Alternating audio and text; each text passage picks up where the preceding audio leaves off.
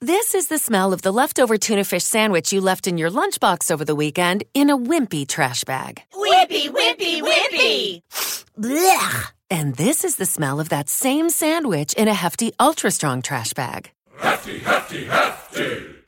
Ah, smell the difference? Hefty Ultra Strong has Arm & Hammer with continuous odor control, so no matter what's inside your trash, hmm, you can stay one step ahead of stinky. And for bigger jobs, try the superior strength of Hefty Large Black Bags.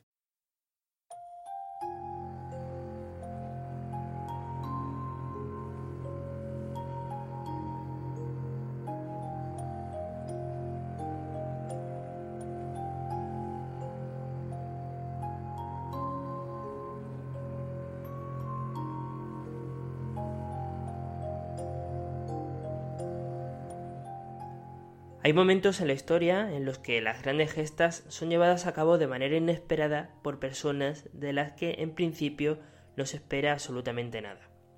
En algunas ocasiones esto ha ocurrido con gente que incluso a pesar de pertenecer a la élite, a las clases sociales más altas, fueron apartados por padecer algún tipo de defecto físico o simplemente por el hecho de atreverse a pensar o a comportarse de manera diferente a cómo lo hacía el resto de su entorno los marginados. Se me viene a la cabeza, por ejemplo, lo que pasó con Tiberio Claudio, el tío cojo y tartamudo de Calígula, al que toda la familia real, su madre, sus primos, su abuela, humillaron y menospreciaron durante su vida, y que años más tarde fue proclamado emperador por los asesinos de su tío, de Calígula, creyendo que se trataba de alguien a quien podría manejar a su conveniencia, pero que al final terminó revelándose como uno de los gobernantes más capaces e inteligentes de la historia de Roma. Dar un paso adelante cuando tienes el apoyo de tu entorno o atreverte a enfrentar peligros y cuentas con todos los recursos a tu disposición está muy bien. No hay que quitarle importancia a los logros mediante los cuales los grandes personajes de la historia de toda la vida han conseguido dar forma al mundo tal y como lo conocemos actualmente. La gente siempre ha necesitado héroes a los que seguir. Pero, si me entendéis, hay líderes que desde que nacen lo tienen todo a su favor, más ventajas, para conseguir serlo. Por eso, cuando alguien que se supone que debería haber vivido escondido, caminando de puntillas para no molestar y dejar los asuntos relevantes en manos de la gente importante, sabiendo que tiene muy pocas posibilidades de triunfar, rompe la barrera y arriesgando todo lo que tiene, consigue alcanzar el éxito, para mí esos actos brillan más que si hubieran sido llevados a cabo por el héroe de siempre. Y creedme cuando os digo que hay muy pocas cosas que te puedan apartar más de la sociedad que el convertirte en leproso durante la Edad Media. Hoy, en el episodio número 14 del podcast Historia Construida, vamos a contar la historia de uno de ellos, Balduino IV, uno de los últimos cristianos que gobernaron sobre la ciudad de Jerusalén, el rey leproso. Viajaremos atrás en el tiempo hasta llegar al sangriento siglo XII, a Oriente Próximo, con los ecos de las dos primeras cruzadas apagándose en la distancia y la media luna del Islam amenazando con volver a hacerse con los territorios de Tierra Santa. ¿Estáis preparados? Pues comenzamos.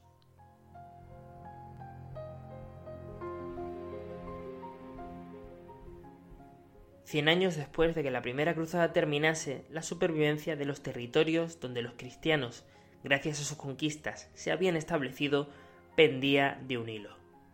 El sentimiento de unidad contra la amenaza del Islam que incendió los corazones de miles de europeos el siglo anterior había dado paso a la indiferencia y poco a poco los nuevos estados que se habían fundado en Tierra Santa se fueron abandonando a su suerte el condado de Trípoli, el de Edesa, el Principado de Antioquía y finalmente el Reino de Jerusalén, aunque seguían ayudándose militarmente cuando los sarracenos organizaban algún ataque, comenzaron a competir entre ellos mediante intrigas políticas para ver quién se convertía en la potencia hegemónica del lugar.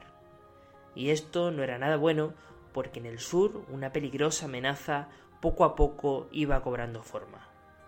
Victoria tras victoria, desde Egipto, el gran sultán Salah ad-Din, Saladino, lograba unir al mundo musulmán bajo la misma bandera en contra de los descendientes de los cruzados extranjeros que sangre y fuego se habían hecho con el control de muchos de sus lugares más sagrados. Bueno, pues esta época tan complicada fue la que le tocó vivir a nuestro protagonista. En el año 1161 nació un niño, hijo del rey Amalarico I de Jerusalén y de doña Inés de Coctinois, al que sus padres ponen de nombre Balduino.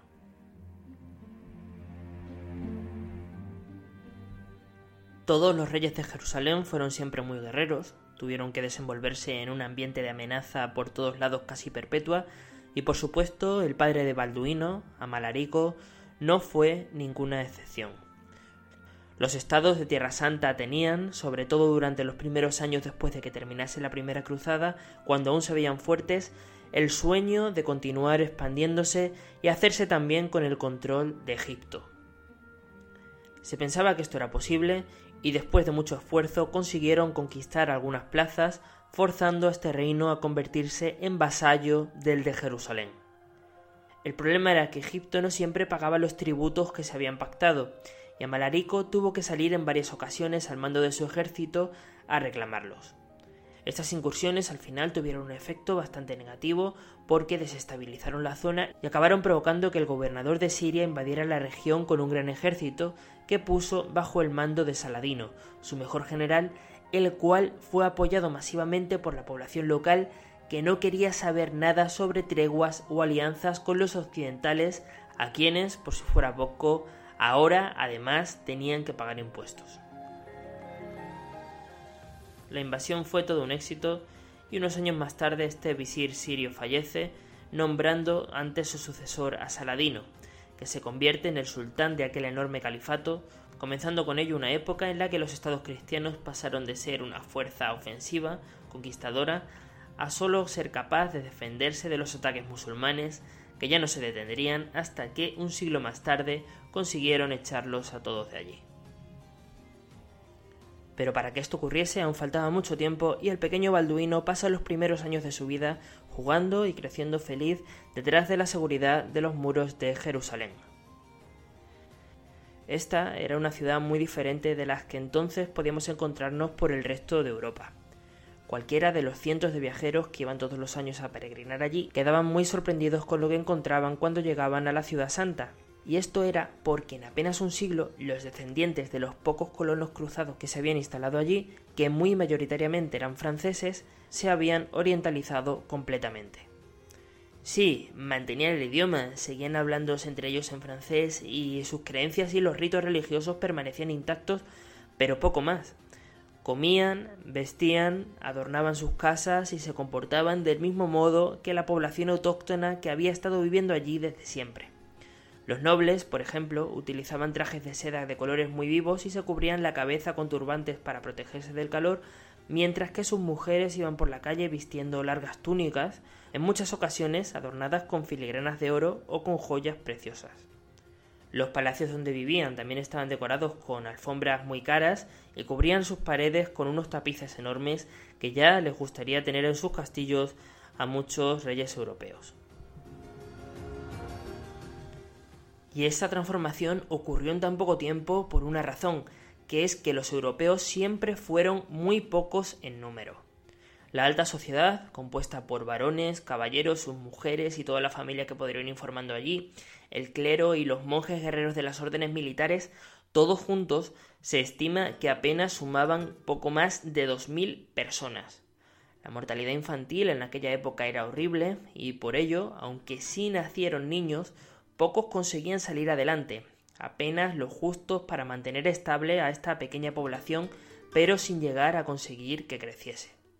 No les quedó más remedio, por tanto, que vivir rodeados entre sirvientes nativos o a, por ejemplo, tener que confiar en la medicina de la zona para combatir enfermedades nuevas a las que sus médicos no se habían tenido que enfrentar nunca.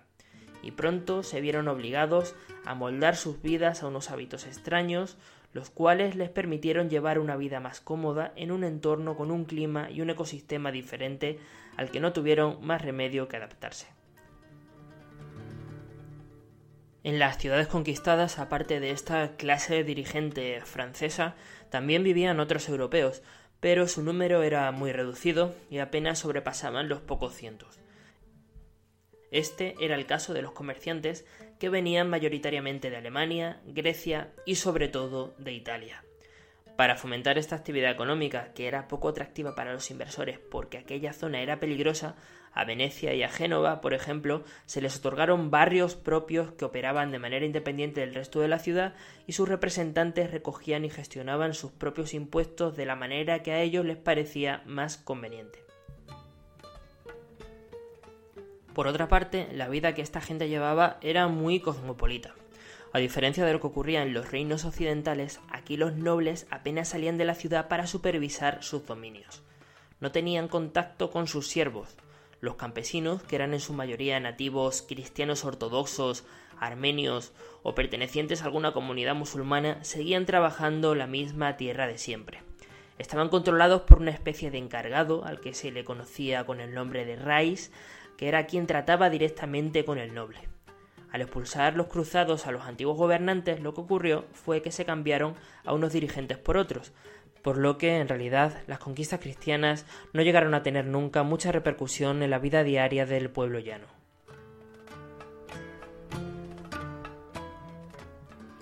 Bien, pues en este escenario que os acabo de describir, aparentemente parece que entre tantas riquezas se tenía que respirar un clima optimista en el que la gente miraba con alegría al futuro. Pues no, muy al contrario. A pesar de que la calidad de vida que tenían a primera vista era bastante mejor que la del resto de Occidente, en Tierra Santa todos sentían que tenían una espada sobre la cabeza que les podía caer encima en cualquier momento. Los reyes, a veces, a pesar del lujo que les rodeaba, se encontraban con que no tenían dinero para pagar a los mercenarios que defendían sus fortalezas y los caballeros, que probablemente tenían las bolsas llenas de riquezas, podían ser movilizados en cualquier momento para ir a combatir contra un enemigo que les odiaba a muerte y del que no esperaban recibir ningún tipo de cuartel, viéndose obligados a librar batallas mucho más sangrientas que las que se podrían encontrar si se hubieran quedado en sus países originales. Eran tiempos difíciles sin duda la incertidumbre, el miedo y la ansiedad provocada por estar rodeados de enemigos, manteniéndose esta situación de manera ininterrumpida durante todos los días de sus vidas, tuvo que acabar marcando muy negativamente el carácter de aquella sociedad. Bueno, como decíamos, Balduino pasó sus primeros años ajenos a todos estos problemas correteando feliz por la ciudad de Jerusalén. Desde muy pequeño su educación fue dejada enteramente en las manos de un sabio que se llamaba Guillermo de Tiro, Delegar en algún erudito la responsabilidad de formar correctamente a los futuros gobernantes era una práctica habitual de la época y Balduino tuvo suerte porque el tutor contratado por sus padres era alguien excepcional. Guillermo de Tiro, que con el tiempo llegó a ser ordenado arzobispo, había nacido allí, en la propia Jerusalén, pero al terminar sus primeros estudios viajó por toda Europa para completar su formación en las escuelas más importantes del momento, pasando por lugares como París, Orleans, Bolonia o Roma.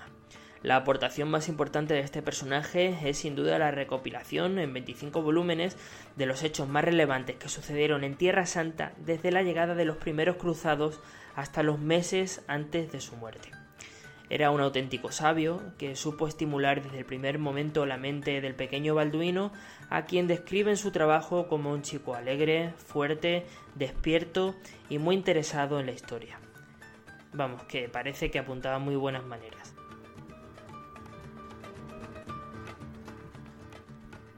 Bien, pues el niño iba creciendo sin ningún problema hasta que, a sus nueve años de edad, ocurrió un episodio que acabó por truncar su prometedor futuro para siempre. Según el propio Guillermo de Tiro, un día Balduino pasaba la tarde divirtiéndose mientras jugaba con otros niños. La gente de la Edad Media era muy bruta y este grupillo de amigos se entretenía haciendo una competición en la que ganaba aquel que aguantase más tiempo sin gritar, mientras los demás le pegaban pellizcos por todos sitios. Cuando le llegó el turno a Balduino, nadie respetó su condición de príncipe heredero y para sorpresa de todos, a pesar de que sus compañeros le retorcían su brazo con toda la mala intención del mundo, este aguantó la tortura perfectamente, muy estoico, sin hacer siquiera ni una sola mueca de dolor. A Guillermo, que vigilaba de lejos a su pupilo, se le encendió una bombilla y muy preocupado le sacó de allí e inmediatamente llevó al niño ante los médicos de la corte quienes no tardaron en confirmar lo que se temía y diagnosticaron a Balduino como enfermo de lepra.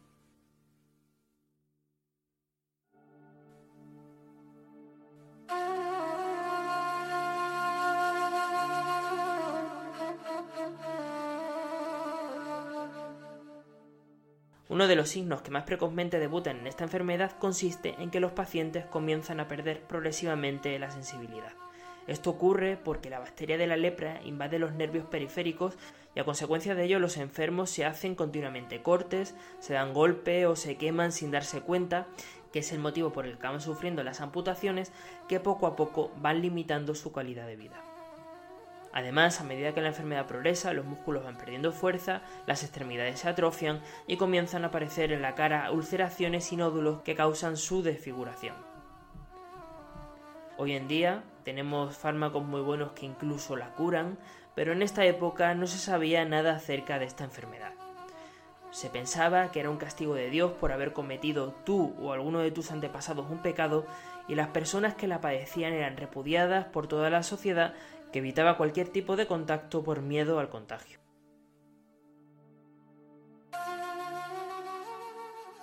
Como es lógico, esto no sucedió de una manera tan abierta con Balduino, que pertenecía a la Casa Real, pero desde que se supo que estaba enfermo fue poco menos que dado por muerto por toda la corte. Su padre aún era joven, tenía solo 35 años, y aunque aparte de Balduino tenía a otra hija, Sibila, era de suponer que pronto engendraría otro varón y problema resuelto. Pero el destino tenía otros planes.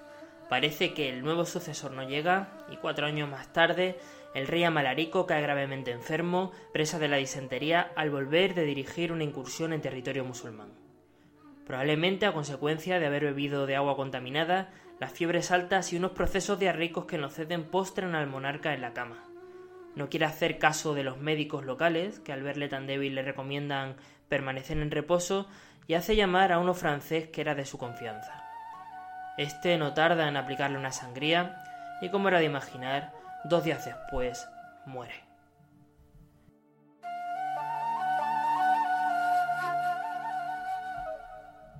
La cuestión sobre qué es lo que iba a pasar con el futuro del reino finalmente tuvo que ponerse sobre la mesa porque el heredero era un niño leproso de 13 años. La vida en Jerusalén estaba legislada por una institución que no existía en ninguna otra parte del mundo y que era conocida con el nombre de la Alta Corte. Estaba formada por el grupo de nobles más importante de la ciudad y aparte de ser la encargada de decidir cuáles eran los impuestos que había que aprobar o quién tenía razón cuando surgía una disputa entre los miembros de alguna de las familias importantes, eran los encargados de ratificar a los reyes cuando estos subían al trono. La alta corte tenía tanto poder porque cuando la primera cruzada terminó, los nobles que originalmente habían participado se pusieron de acuerdo en que la fundación del reino había sido fruto de un esfuerzo colectivo y no el producto de las conquistas de una sola persona. De todas formas, tenían que elegir a un rey y generalmente este consejo acataba sin poner ningún problema lo que éste ordenaba, pero de facto su figura nunca se encontraba por encima de esta entidad es como si fuera una especie de presidente de todos ellos, pero, y aunque los varones le debían obediencia, estos no se consideraban sus vasallos. Bien, pues esta alta corte, tras la muerte de Amalarico, después de debatir el asunto, decide que Balduino, a pesar de su enfermedad, tenía derecho a ser coronado como nuevo monarca de Jerusalén. Esta decisión probablemente se tomó porque pensaban que aquel niño no duraría mucho y que podrían aprovecharse de su enfermedad para, al menos durante algunos años, hacer con el reino lo que les diera la gana y enriquecer a sus familias todo lo que fueran capaces. Las miradas de muchos de estos nobles se pusieron inmediatamente sobre Sibila, la hermana de Balduino, ya que el que se casara con ella no tardaría mucho tiempo en hacerse con el trono. Pero los meses van pasando y aunque su salud cada vez se va deteriorando más, contra todo pronóstico no parece que Balduino vaya a morirse pronto.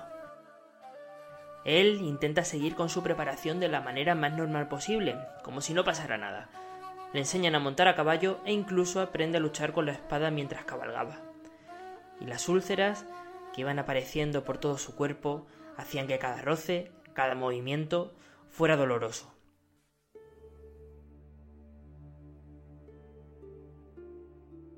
Sus músculos, cada vez más débiles y atrofiados, después de realizar cualquier esfuerzo físico, le obligaban a guardar cama durante largos periodos de tiempo hasta que se conseguía recuperar. Pero el joven rey, quizás para demostrarle a todos que no era un muerto en vida o un despojo que no valía para nada, ante las miradas de indiferencia del resto de nobles, sacaba fuerzas de donde podía y volvía a continuar con su formación a pesar de todas las penalidades. Esta actitud con la que enfrentaba el futuro tan negro que tenía por delante marcó sin duda la personalidad de Balduino, y cuando finalmente alcanzó la mayoría de edad, que en aquella época estaba en los 16 años, y se hizo con las riendas del reino, que había estado gobernado durante tres años por varios regentes, para sorpresa de todos, sacó a relucir un carácter fuerte, dejando claro que no se iba a dejar influenciar por nadie y que a partir de entonces las decisiones importantes iba a tomarlas él.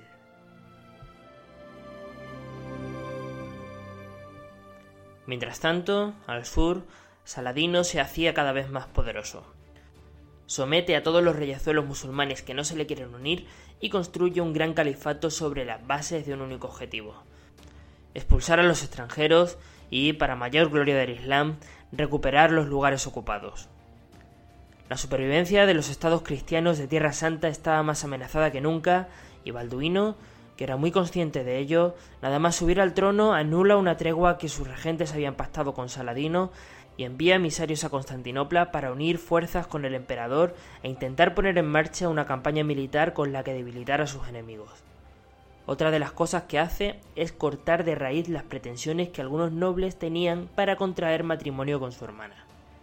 Balduino, por culpa de su enfermedad, Sabía que no podía tener descendencia, pero su reino pasaba por un momento crítico y la persona que le sucediera como monarca debía reunir una serie de características excepcionales, por lo que decidió esperar un poco más a que apareciera el candidato perfecto.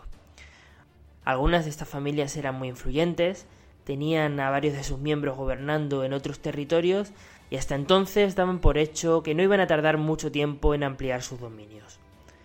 Como imaginaréis, la negativa de Balduino no le sienta nada bien, y a consecuencia de ello, las relaciones de Jerusalén con los estados vecinos, especialmente con el condado de Trípoli, se deterioran enormemente.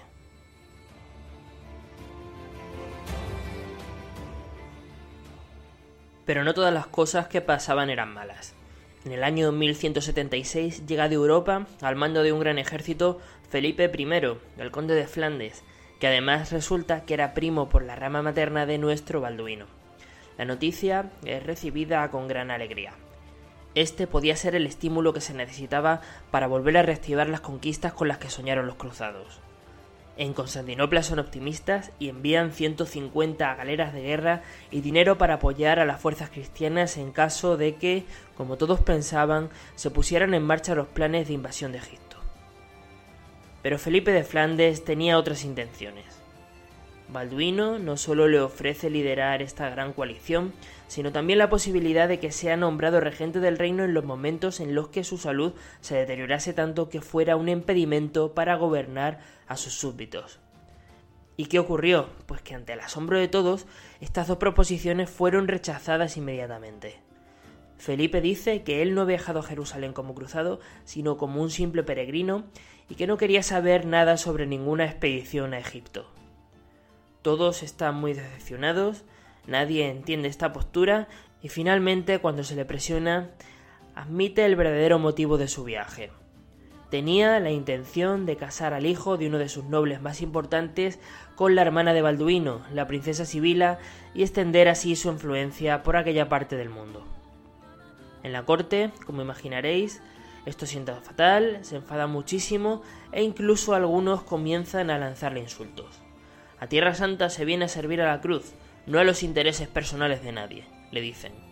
Felipe se ofende y en un arrebato de cólera decide coger a su ejército y marcharse con él a Trípoli, desde donde los próximos meses va a lanzar ataques contra varias aldeas musulmanas desprotegidas e intentará tomar sin mucho éxito, alguna plaza fortificada.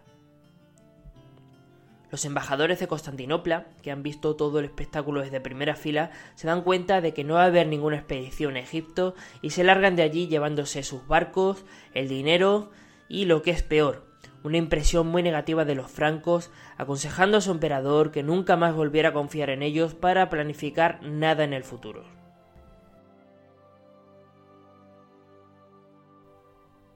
Balduino se siente en parte culpable por lo que ha pasado y piensa que las negociaciones con Felipe de Flandes se podían haber llevado de otra manera. Quizás movido por algún tipo de remordimiento de conciencia o por la insistencia de algunos de sus nobles que estaban hambrientos de conquista, permite que su mejor general, al mando de la mayor parte del ejército real, unos mil caballeros, cerca de dos mil hombres de armas y los templarios que quisieron acompañarles, unas fuerzas con las de Felipe de Flandes para ayudarle a conseguir alguna conquista y tratar de sacar algo de provecho de aquel desastre.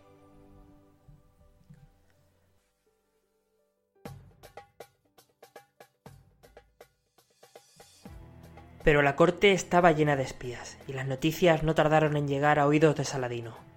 Se enteró de que Felipe de Flandes se había marchado hacia el norte y que además casi todas las fuerzas de Jerusalén habían salido junto a él. El reino se encontraba desprotegido y no podía dejar pasar por alto una oportunidad como aquella. Proclama la yihad, la guerra santa, y consigue reunir en pocas semanas a una gigantesca horda de guerreros. Moviliza a 26.000 infantes, a 2.000 jinetes de camellos y se lleva con él a la totalidad de su guardia personal. Medio millar de soldados de élite, muy veteranos, que habían jurado pelear hasta el final y proteger con su vida la de su señor. Sabiéndose muy superior a cualquier cosa que se le pudiera poner por delante, en cuanto terminan los preparativos se pone en marcha y en noviembre de ese mismo año se interna con sus fuerzas en territorio enemigo. Su objetivo va a ser la ciudad de Ascalón, un importante puerto mediterráneo, bien fortificado, que se encontraba a pocos kilómetros de la frontera con Egipto.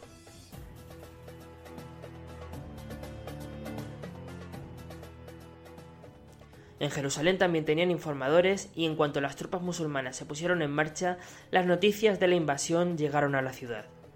La preocupación y un ambiente de miedo no tardaron en hacerse dueños de la situación.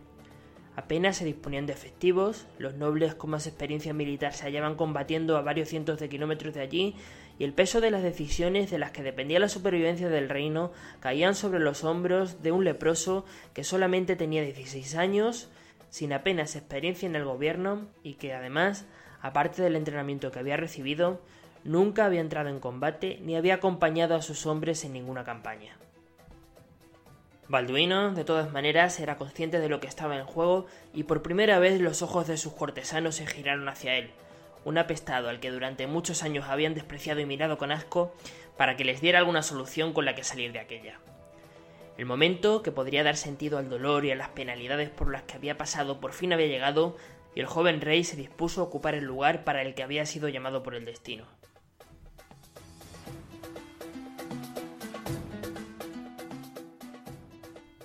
Inmediatamente hace llamar a todos los caballeros que habían quedado disponibles en Jerusalén. Únicamente consigue reunir a 375, un número ridículo ante los más de 30.000 efectivos con los que contaba Saladino. Sabe que es un suicidio presentar batalla en terreno abierto, de modo que da órdenes para que su pequeño contingente parta de inmediato hacia el puerto de Ascalón, con la misión de ayudar en todo lo que pueda a reforzar las defensas de la ciudad. Y para sorpresa de todos, les anuncia que el líder de aquella expedición va a ser nada más y nada menos que él, el propio Balduino.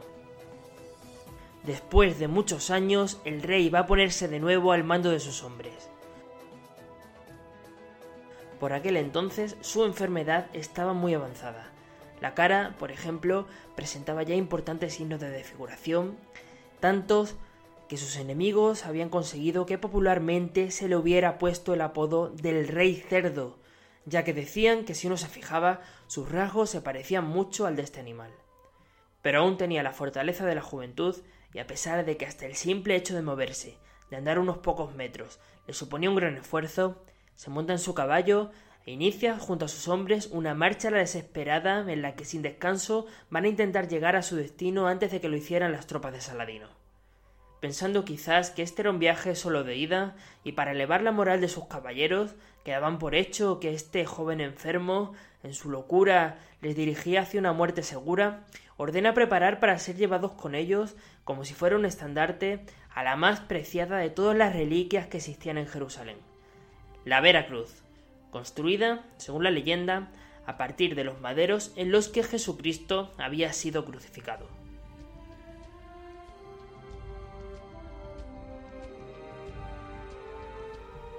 Bueno, pues milagrosamente parece ser que con tan solo unas horas de diferencia logran llegar a Escalón antes que Saladino.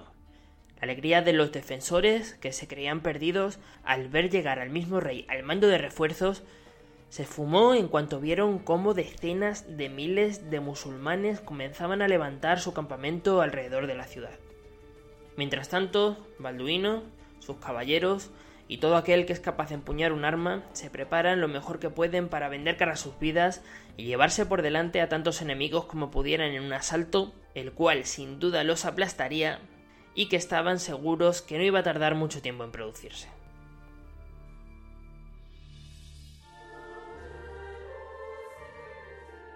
Pero Saladino era astuto, muy inteligente, y se dio cuenta de que si Balduino se encontraba encerrado en Ascalón con lo que le quedaban de sus fuerzas, el resto del reino tenía que estar completamente desprotegido. El camino a Jerusalén estaba despejado y allí no tenía que quedar nadie para defender la ciudad. ¿Y qué es lo que hizo? Pues en lugar de malgastar soldados en tomar una plaza que seguro que le iba a costar muchas vidas, quedó a uno de sus generales al mando de un contingente lo suficientemente numeroso como para mantener el asedio y, atrapando ya a los cristianos, puso rumbo, junto con la mayoría de su ejército, totalmente libre de manos, hacia la capital del reino. Sin embargo, Balduino todavía no había sido derrotado. Enseguida se dio cuenta de la jugada que Saladino pretendía llevar a cabo y, desesperado, porque sabía que se encontraba en una ratonera sin posibilidad de escapar, empezó a darle vueltas a la cabeza para ver qué es lo que se podía hacer. El día siguiente llegó su oportunidad. Odón de Senamán, el gran maestre de la Orden del Temple, que en aquellos tiempos tenía su base principal en la cercana ciudad de Gaza, en cuanto se enteró de que las fuerzas musulmanas habían cruzado las fronteras, por su cuenta, ordenó a sus caballeros prepararse para la batalla. Antes de partir de Jerusalén, Balduino había enviado emisarios por todo su reino, llevando el mensaje de que todo aquel que fuese capaz de pelear tenía la obligación de reunirse inmediatamente con él en Ascalón y los caballeros templarios, por supuesto, al enterarse, se pusieron en marcha. Eran pocos, no más de ochenta, pero en cuanto llegaron, sin pensárselo dos veces, cargaron contra el campamento de las fuerzas que asediaban la ciudad. Balduino y sus hombres, al escuchar el ruido, se dieron cuenta de lo que pasaba, no desaprovecharon la oportunidad, abrieron las puertas y salieron en tromba a ayudar al gran maestre. Los sitiadores, cogidos por dos lados a la vez, sin saber muy bien lo que pasaba, y a pesar de que numéricamente eran muy superiores a los cristianos, no tuvieron tiempo para organizarse y fueron vencidos y puestos en fuga sin dificultad.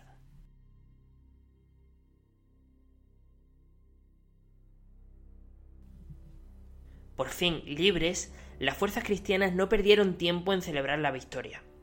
Junto a unos pocos miles de infantes que habían conseguido reclutar de entre los ciudadanos de Ascalón, el rey y sus caballeros, eufóricos, Unieron sus fuerzas a las de los templarios e inmediatamente pusieron rumbo hacia las huestes de Saladino, con la esperanza de interceptarlos antes de que llegasen a Jerusalén. Por su parte, el ejército musulmán se había ido deteniendo por el camino más de lo acostumbrado. Creyendo que estaban a salvo de cualquier amenaza, Saladino dio permiso a sus soldados para forrajear y asaltar los poblados y las pequeñas aldeas que les fueron saliendo al paso. Por este motivo, a medida que avanzaron, sus fuerzas se fueron dispersando cada vez más, y poco a poco lo que al principio era una masa organizada y compacta de más de 30.000 hombres se fue dividiendo en pequeños grupos que marchaban hacia el mismo punto de encuentro, pero sin ninguna disciplina. Por fin, el séptimo día desde que Saladino había salido de Egipto, a tan solo 50 kilómetros de Jerusalén, cerca de un lugar llamado Mongisard, los dos ejércitos se encontraron. Los musulmanes estaban tan seguros de que aquello estaba hecho y de que no corrían ningún peligro que no habían puesto vigilancia, y las fuerzas cristianas estaban dispuestas a aprovechar el factor sorpresa todo lo que pudiesen. Antes de que comenzara la batalla, Balduino pidió que le ayudasen a bajar de su caballo. Y si normalmente su salud era muy mala, tratad de imaginar el estado en el que se encontraba después de tantos días de marcha forzada. Pide que le traigan la Santa Cruz se arrodilla delante de ella, y tocando el suelo con la cara, encomienda su alma a Dios y le pide que les ayude en la victoria. Sus hombres, conmovidos ante aquella visión, juran pelear junto a su señor hasta la muerte y todos a una, apostando por una carga total, se lanzan contra el enemigo.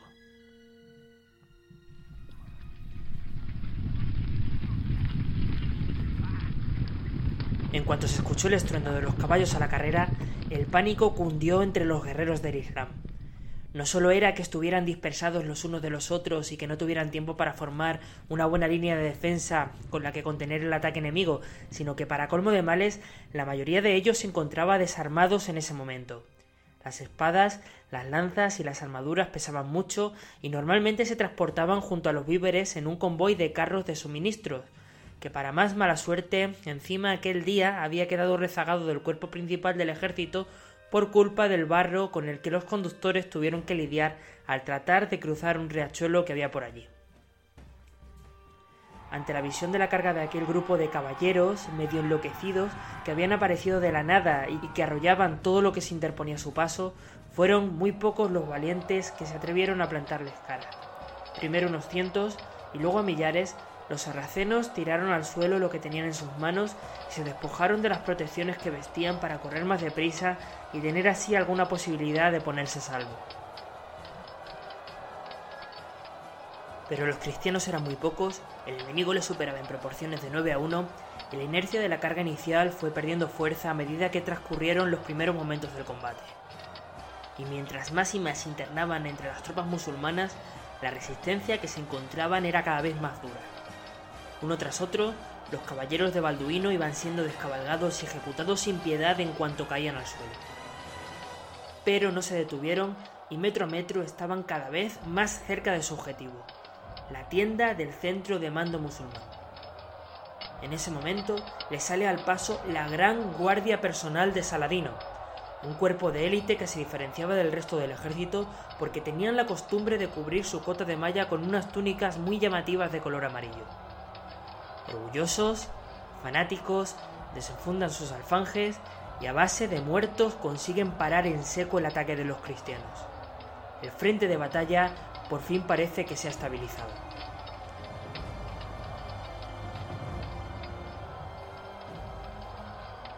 Estos, viéndose perdidos, pues estaban rodeados de enemigos por todas partes, dudan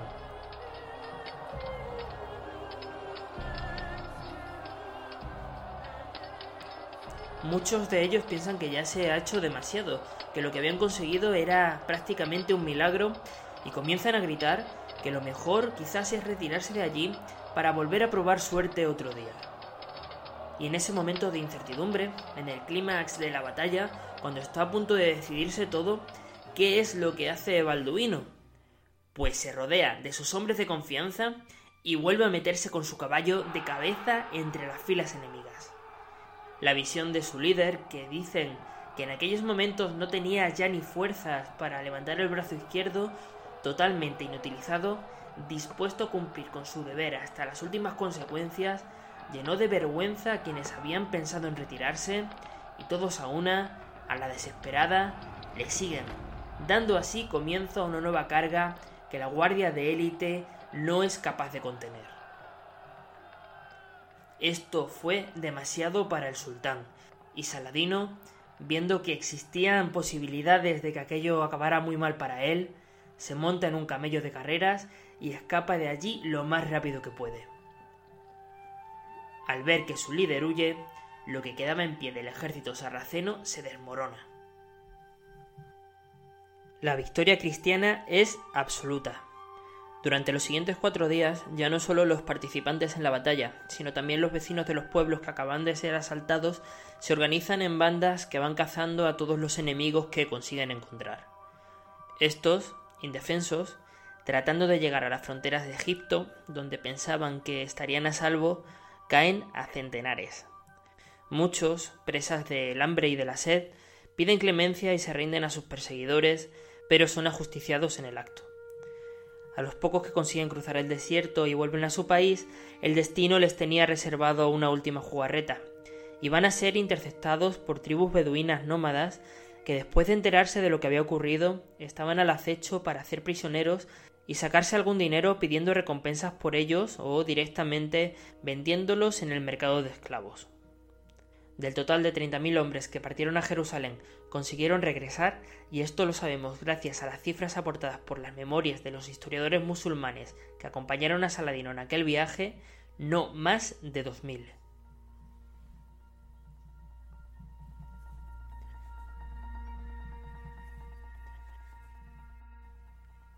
Balduino también pagó cara la victoria. Su bando puso todo lo que tenía encima de la mesa y peleó hasta el final, y eso se dejó notar en el número de bajas de los occidentales. Uno de cada tres combatientes resultó muerto o herido de gravedad. Pero gracias a la hazaña conseguida, todos ellos, de alguna manera, se convirtieron en seres inmortales. Cuando se difundió la victoria, el triunfo se festejó por toda Europa y se llegó a decir que incluso habían visto al mismo San Jorge cabalgando aquel día junto a los cristianos y que el santo les protegió durante los últimos momentos del combate.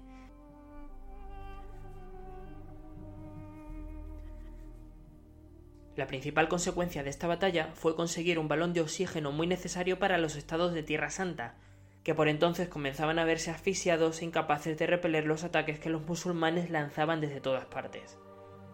En cambio, Balduino no se llegó a recuperar nunca del esfuerzo al que sometió su cuerpo durante aquella campaña, y pronto no tuvo más remedio que ir dejando los asuntos importantes del reino en manos de sus consejeros.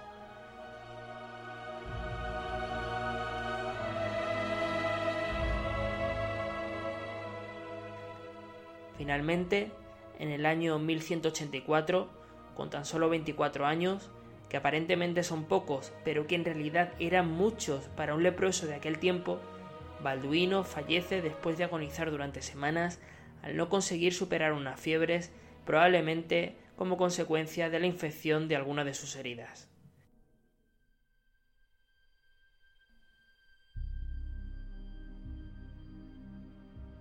En sus últimos meses ya no fue capaz de mover ninguno de sus brazos, las piernas y había ido perdiendo visión hasta que se quedó completamente ciego. En Jerusalén, sus súbditos sabían que le debían mucho y su muerte se lloró durante mucho tiempo. Sus enemigos también supieron despedirle con honor. Desde toda Arabia llegaron mensajes de condolencia en los que se comparaba la valentía y la inteligencia del difunto rey con la de los grandes monarcas que la ciudad tuvo en el pasado, como David o Salomón. Saladino, por su parte, no tardó mucho tiempo en recomponerse de la derrota sufrida en la batalla de Montgisard y, ya fallecido Balduino, aplastó a las fuerzas cristianas en la batalla de los Cuernos de Jatín para tomar después, sin mucha dificultad, la propia Jerusalén en el año 1187. Desde Europa se intentó responder enviando más ejércitos, los papas llegaron a convocar hasta nueve cruzadas, pero todo fue en vano ya nunca se recuperaría el control sobre aquellos territorios y el último estado cruzado, el condado de Trípoli, se pierde para siempre en 1288. Y con esto llegamos al final del capítulo. La figura de Balduino, a pesar de la espectacularidad de sus hazañas, de que en su época el Papa admirado llegara a concederle el título de defensor de la cristiandad y de que se le pusiera como ejemplo de buen gobernante, que antepone el bienestar de su reino al suyo propio y que no se escuda en ninguna excusa para dejar de cumplir su deber, fue injustamente olvidada en poco tiempo. Prácticamente nadie se acordaba de él hasta que hace algunos años fue rescatado en la película El reino de los cielos, que bueno, aunque se tome bastantes licencias históricas, Balduino nunca utilizó ninguna máscara para cubrirse la cara, por ejemplo, es una curiosidad entretiene y os recomiendo a todos que si estáis aburridos alguna tarde le echéis un vistazo. Desde aquí, por mi parte, bueno, pues espero que os lo hayáis pasado bien mientras hablábamos sobre la vida de este personaje, que hayáis aprendido algo sobre lo que pasaba en esta parte del mundo durante los años de las cruzadas, que es una época muy mitificada y que, en definitiva, os hayan parecido interesantes algunas de las cosas que hemos contado por aquí.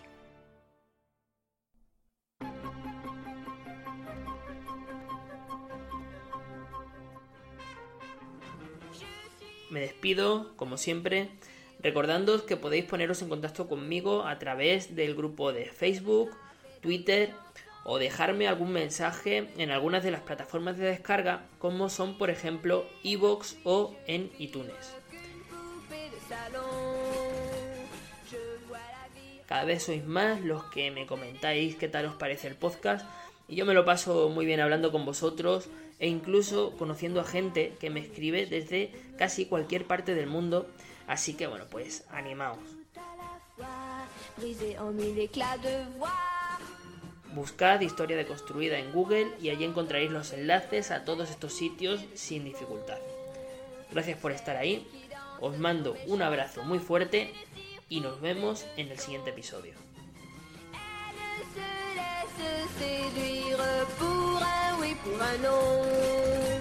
L'amour n'est pas que dans les chansons, poupée de cire, poupée de son.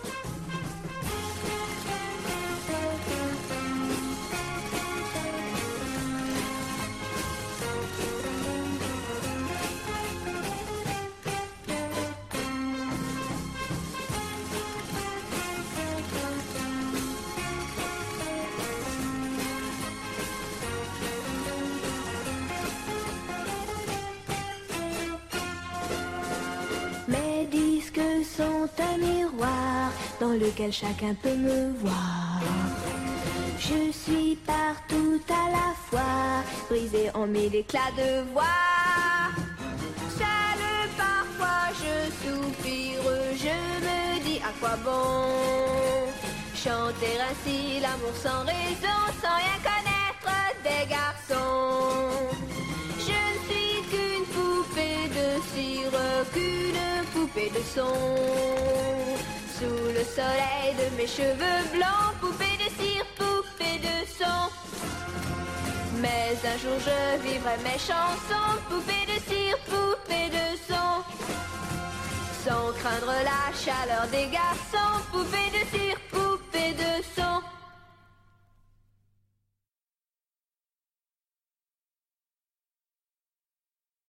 O'Reilly Auto Parts puede ayudarte a encontrar un taller mecánico cerca de ti. Para más información, llama a tu tienda O'Reilly Auto Parts o visita oreillyauto.com.